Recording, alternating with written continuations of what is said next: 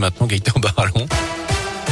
Et à la une de l'actu ce lundi, des perturbations à prévoir pendant trois mois sur la 7. Nouveau chantier qui débute aujourd'hui entre Lyon et saint Objectif, remplacer les glissières métalliques du terre-plein central par des glissières en béton et supprimer la végétation invasive au milieu de l'autoroute. Cette fois, c'est la zone entre Saint-Fond et Ternay au sud de Lyon qui sera impactée, Anthony Perel. Oui, avec des travaux qui seront réalisés intégralement de nuit entre 21h et 4h, uniquement du lundi soir au vendredi matin, hors jour férié. Des voies seront neutralisées, la circulation pourra même être complètement interrompue par moment. Mais attention, il y aura aussi quelques perturbations en journée. Préparez-vous à lever le pied dès aujourd'hui et pendant trois semaines.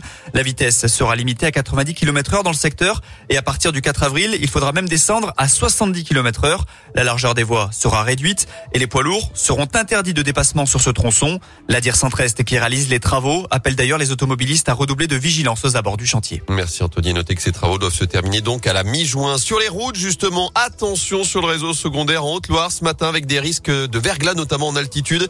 Après cette euh, nouvelle offensive hivernale ce week-end sur le département de la neige qui provoque la fermeture encore ce matin de deux départementales à la frontière avec l'Ardèche dans le sud du département.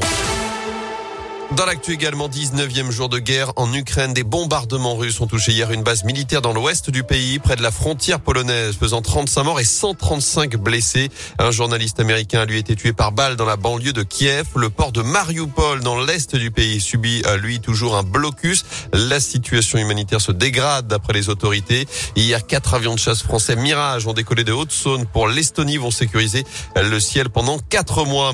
En attendant, nouveau round de négociations aujourd'hui entre les dirigeants russes et ukrainiens. Les deux camps ont noté des progrès significatifs ces derniers jours, espèrent pouvoir aboutir à deux premiers accords.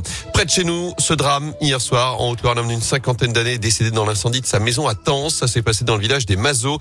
D'après plusieurs médias, c'est un automobiliste qui a donné l'alerte en voyant de la fumée se dégager de l'habitation. Plus d'une vingtaine de pompiers sont intervenus sur place. Une enquête est désormais ouverte. Dans la Loire, c'est un ado de 16 ans qui a été grièvement blessé dans un choc avec une voiture à Saint-Laurent-la-Conge. D'après le progrès, le jeune motard a dû être transporté à l'hôpital nord de Saint-Prix-en-Géret en urgence absolue. Une enquête est là aussi en cours. En foot, les Verts désormais barragistes à l'issue de la 28e journée de Ligue 1 ce week-end avec ce match nul 0-0 ramené de Lille vendredi soir.